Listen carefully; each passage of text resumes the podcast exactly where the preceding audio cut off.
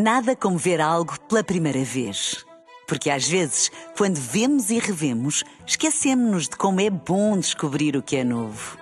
Agora imagine que viu o mundo sempre como se fosse a primeira vez. Zais. Veja como se fosse a primeira vez. Um dia na história com Carlos Bastos.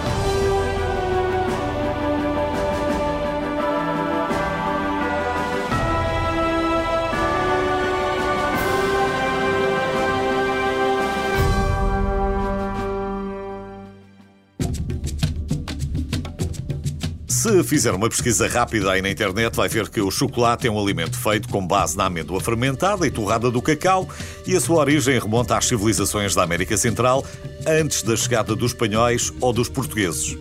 Só a partir dos descobrimentos é que chegou à Europa, mas ainda demorou uns aninhos até se tornar popular, que é como quem diz, até lhe juntarem açúcar. O chocolate era geralmente consumido como uma bebida amarga e apenas pela nobreza maia ou olmeca, porque se o chocolate hoje é caro, na altura era muito mais. Os maias, por exemplo, usavam os grãos como moeda. 10 grãos valiam um coelho e por 100 de primeira qualidade podiam adquirir um escravo. Portanto, quando se diz que o dinheiro não cresce nas árvores, não era bem assim. Pelo menos para algumas civilizações pré-colombianas. Diz que o imperador Azteca, Montezuma, bebia 50 chávenas de cacau por dia. 50. Na verdade, não era uma chávena, era um cálice dourado, mas dá para perceber que era uma coisa de estatuto.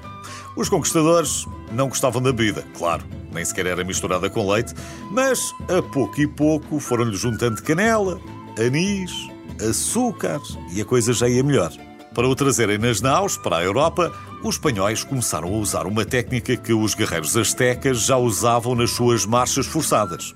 O pó era prensado em forma de tabletes que depois eram derretidas em água. Já agora, fica a saber que são necessários 400 grãos para fazer meio quilo de chocolate e que cada planta produz cerca de 30 a 60 vagens. Ora, como cada vagem contém cerca de 40 grãos, então cada árvore produz 2 a 3 kg de chocolate por ano agora já sabe. Ainda por cima, como os cacaueiros são delicados, estima-se que os agricultores percam, em média, 30% da colheita todos os anos. E como as vagens de cacau são colhidas à mão, já dá para perceber porque é que um bom chocolate pode ser tão caro.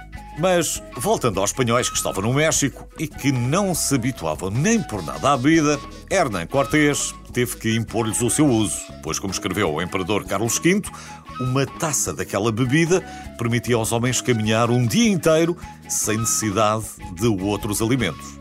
Era uma coisa importante. Enfim, foi uma luta e foi preciso chegar ao século XVII para o chocolate passar a ser usado também nos doces. Aí sim, tornou-se uma iguaria apreciada pela nobreza europeia. A moda pegou de tal maneira que a realeza espanhola passou a incluir bolos de cacau nos dotes. Hoje, muito por culpa dos portugueses e das suas colónias, a maior parte do cacau, 70%, vem da África Ocidental, onde existirão cerca de um milhão e meio de produtores. A Costa do Marfim é o maior produtor, fornecendo cerca de 40% da oferta mundial. Curiosamente, a maioria das plantações não pertence a empresas que fazem chocolate. Voltando de novo atrás no tempo, foi só em 1842 que surgiu a primeira barra de chocolate. Nessa altura, toda a Europa andava obcecada com a ideia de fazer chocolates acessíveis e as inovações sucederam-se. Na Suíça, foi inventado o chocolate de leite. Daniel Peters levou oito anos, felizmente não desistiu, para encontrar a receita. E afinal, o segredo, o ingrediente-chave, estava no leite condensado que tinha sido inventado pouco tempo antes por um senhor chamado Henri Nestlé. E quase ao mesmo tempo, o senhor Lindt inventou um processo para melhorar a qualidade dos bombons. A partir daí, foi uma revolução. Basta pensar em todas as marcas e em todos os formatos de chocolate que conhece. Até há chocolate branco, mas esse só tem o um nome. Não é considerado chocolate. Mas não se preocupe, não vou julgá-lo se for um dos seus favoritos. Fique só com mais esta informação. Basta o cheiro do chocolate para mexer com o seu cérebro.